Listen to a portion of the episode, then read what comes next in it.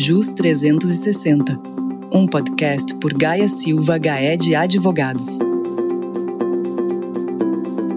Vacinação contra a Covid-19 e as relações de trabalho. Como ficam os negócios? Em dezembro de 2020, o Supremo Tribunal Federal decidiu por 10 votos a 1 que a vacina contra o coronavírus é obrigatória e que estados, Distrito Federal e municípios também têm autonomia para determinar regras para a imunização. Em razão deste precedente, vamos entender como devem se comportar as empresas, o que elas podem exigir de seus empregados, como orientá-los e possíveis penalidades. Olá, eu sou Juliana Quadrado e hoje a minha convidada é a Beatriz Tilquian, advogada especializada em direito do trabalho. Bia, como vai? Seja bem-vinda novamente ao JUS 360. Obrigada, Juliana. É sempre um prazer participar desse bate-papo com você. Prazer é meu em tê-la aqui. E Bia, assunto extremamente polêmico e delicado essa questão da obrigatoriedade da vacinação contra a Covid-19, não? muito polêmico, Ju, muito recente. E a nossa intenção aqui é justamente permitir o debate, enriquecer alguns pontos, discutir aquilo que a gente vem recebendo recorrentemente dos nossos clientes, para tentar amadurecer esse assunto que é tão recente. Perfeito. Bia, esse julgamento do STF, que determinou que a vacinação é obrigatória, o entendimento foi de que todos os indivíduos têm direito à liberdade individual de consciência mas, em contrapartida, existe o direito à saúde da coletividade que sobrepõe aos demais. Ficou decidido que a vacinação obrigatória não significa vacinação forçada contra a Covid. Ninguém vai pegar ninguém pelo braço e arrastar para um consultório para que receba a vacina. Mas que sanções podem ser estabelecidas contra quem não se imunizar, como a de não fazer viagens internacionais, por exemplo e que essas medidas podem ser implementadas pela União, estados, Distrito Federal e os municípios. Então, aqui, Bia, a primeira pergunta, já para a gente abrir o tema: quando a gente fala na relação empregado-empregador, a vacinação dos empregados, ela é obrigatória? Olha, Ju, como você bem colocou, esse tema decorre de uma análise geral feita pelo STF, que é a nossa Corte Suprema sobre a obrigatoriedade de vacinação de todos os cidadãos brasileiros. O STF decidiu que o direito coletivo à saúde e à imunização prevalece sobre o direito individual que cada pessoa pode ter sobre suas crenças. Então, a vacinação ela é obrigatória. Ninguém vai ser obrigado a tomar a vacina à força. Mas o que pode acontecer e o que deve acontecer é que a União, os estados, os municípios vão aplicar penalidades ou exigir a comprovação de vacinação para a realização de determinados atos, como, por exemplo, a emissão de um documento ou até mesmo a participação em concurso público. Então, nesse contexto, um trabalhador, no seu papel de cidadão, ele deve se vacinar. Pois é, Bia, é complicado. É como aquela questão de pagar os impostos, não pagar o IPVA. Se você não paga o seu imposto, você não pode dirigir o seu carro. Se você não está em dia com as suas obrigações eleitorais, você não pode tirar um passaporte e fazer outras coisas que o governo exige. Agora, Bia, trata-se de uma medida de proteção coletiva à saúde, mas o empregador, ele pode exigir que o empregado se vacine? Ju, ótimo ponto. É outra questão super delicada que a gente vem sendo bastante questionado. Veja que foi necessária a manifestação do STF sobre o tema, a Suprema Corte aqui no Brasil. Então, se a gente considerar o decidido pelo STF e que o empregado tem um direito assegurado pela Constituição Federal, que é a nossa norma maior, de redução dos riscos inerentes ao trabalho por meio de normas de saúde, higiene e segurança, cabe ao empregador tomar todas as providências possíveis para assegurar ao empregado um meio ambiente de trabalho seguro, respeitando a Constituição Federal. E isso, naturalmente, passa pela questão da vacinação, especialmente em um momento de pandemia como este que estamos vivendo.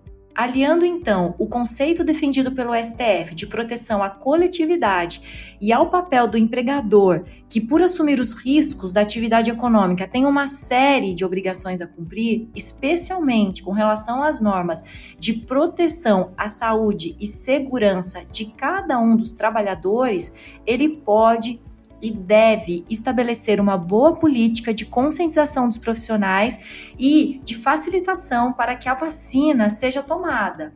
Nós temos sugerido aos nossos clientes que divulguem as informações oficiais sobre o tema e auxiliem os profissionais a verificarem os procedimentos necessários para a vacinação, facilitando, por exemplo, a ida a postos de saúde ou centros de vacinação com abono das horas ou do dia destinado à vacinação. Entendi, Bia. Essa questão da vacina é muito delicada. Ela é recente, muitas pessoas alegam que não existem estudos suficientes para mostrar os impactos a longo prazo à saúde de quem está se vacinando. Neste caso, aquele empregado que se nega a receber a vacina, ele está sujeito a algum tipo de punição? Olha, Juliana, isso também é um ponto bem polêmico que pode gerar divergência entre decisões judiciais na análise do caso específico. Mas provavelmente o que deve ser avaliado pelos juízes na verificação do caso específico será o ramo de negócio da empresa, se é ou não um serviço essencial, o número de pessoas que trabalham no mesmo espaço físico, o perfil desses profissionais, se são ou não do grupo de risco o contato ou não com o público, enfim, o perfil da atividade e a forma como o trabalho é desenvolvido.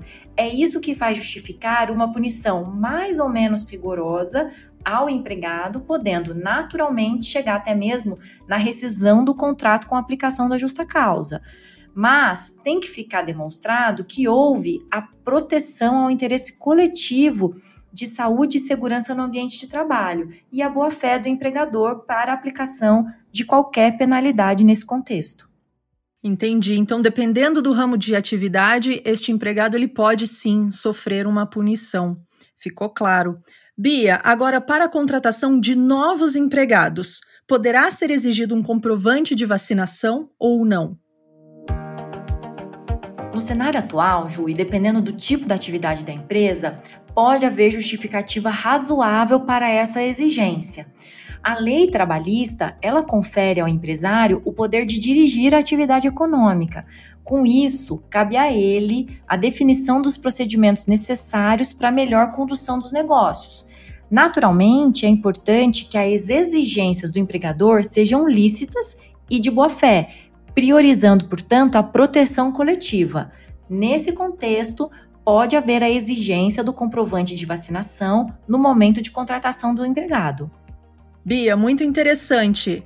Mas se essa pessoa, né, se esse novo contratado não apresentar um comprovante, não poderia abrir uma brecha para um questionamento de discriminação por parte da empresa? Sim, Ju, é possível que esse tipo de questionamento exija, e por isso que a gente reforça que a exigência tem que ser razoável, tem que se justificar em razão da natureza do negócio, da forma como a atividade é desenvolvida. Por exemplo, é uma atividade relacionada a serviços essenciais, é uma atividade relacionada ao atendimento ao público, é uma atividade voltada para profissionais no grupo de risco priorizando sempre a preocupação com a proteção da coletividade, da saúde daqueles profissionais dentro de um ambiente de trabalho.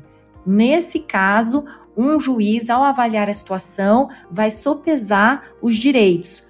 De um lado, o direito individual do empregado e de outro, a proteção da coletividade. Bia, agora sabemos que outros cuidados e medidas de higiene também são importantes no ambiente de trabalho. O empregado que, por exemplo, deixar de usar a máscara, ou seja, ele não quer mais usar a máscara é, porque ele não consegue respirar ou porque ele acha que trabalha numa sala sozinho, ele pode receber alguma punição por não usar a máscara durante o expediente? Olha, Ju, pode sim. De novo, a gente volta à discussão da proteção do meio ambiente de trabalho, proteção da coletividade. Atualmente, os laudos técnicos que as empresas precisam ter para análise das condições de trabalho, avaliação de eventual agente insalubre ou perigoso, ou ainda questões de ergonomia, já estão sendo atualizados para conter as orientações para o enfrentamento da Covid. Assim, as recomendações previstas nesses laudos feitos por médicos do trabalho, com base em normas e recomendações do Ministério da Saúde, devem ser observados pelo empregador, que deve exigir o seu cumprimento pelo empregado. É um trabalho em conjunto. Bia, agora o profissional que contrai Covid-19, ele tem alguma garantia ou estabilidade com relação ao contrato de trabalho? Existe alguma responsabilidade do empregador? Atualmente, Ju, a lei não determina uma relação direta e imediata do nexo entre o trabalho e o coronavírus. E além disso, há uma previsão na nossa norma previdenciária de que as doenças endêmicas não são consideradas doenças do trabalho, salvo se tiver a comprovação de que a doença ela é resultante de exposição ou contato direto determinado pela natureza do trabalho. Então, cabe ao empregado conseguir comprovar que o contágio aconteceu no ambiente de trabalho, em razão de uma conduta ou omissão do empregador. E cabe ao empregador conseguir demonstrar que tomou todas as medidas necessárias para cuidar dos seus empregados e garantir o ambiente de trabalho mais seguro, como o fornecimento de máscaras, álcool em gel, distanciamento de profissionais ou até mesmo a implementação do home office. Se declarado nexo de causalidade entre a doença e a atividade profissional por um perito médico, o empregado afastado pelo INSS terá direito à estabilidade por 12 meses após a alta médica. Pois é, Bia, esse é um tema muito polêmico. É muito difícil apontar um caminho certo ou errado quando pensamos na obrigatoriedade de vacinação para empregados, além dos fatores que você já mencionou. É claro que a gente tem que ter em mente também o bom senso e o diálogo entre o empregado e o empregador, e, claro, um bom assessoramento jurídico para que não surjam problemas posteriores. Neste sentido, Bia, alguma recomendação final para os empregadores neste momento? Sim, Ju, o que a gente vem recomendando é a atualização dos laudos técnicos feito por médicos do trabalho com as orientações e análise específica da atividade e do meio ambiente, é, a conscientização dos empregados com relação à vacinação e o acompanhamento de perto das normas atualizadas com relação à Covid. Essas normas estão mudando muito rapidamente, são muito volumosas e são essenciais para a adequação da estrutura e da atividade empresarial àquilo que é recomendação médica e aquilo que é proteção ao meio ambiente de trabalho. Beatriz Tchukian, nossa super advogada especializada em direito do trabalho, quero agradecer a sua participação aqui no JUS 360, trazendo pontos esclarecedores a respeito da obrigatoriedade da vacina contra a Covid-19. Muito obrigada, espero recebê-la aqui em breve novamente. Ju, sou eu que agradeço, adorei conversar com você sobre esse tema tão novo e tão polêmico. Espero trazer em breve novos assuntos trabalhistas para os nossos clientes e amigos. E você, gostou do assunto? Então confira este e outros temas relevantes do mundo jurídico empresarial nas páginas do Gaia Silva Gaed, no YouTube, LinkedIn e, claro, no nosso site gsga.com.br. Um abraço e até o próximo JUS 360.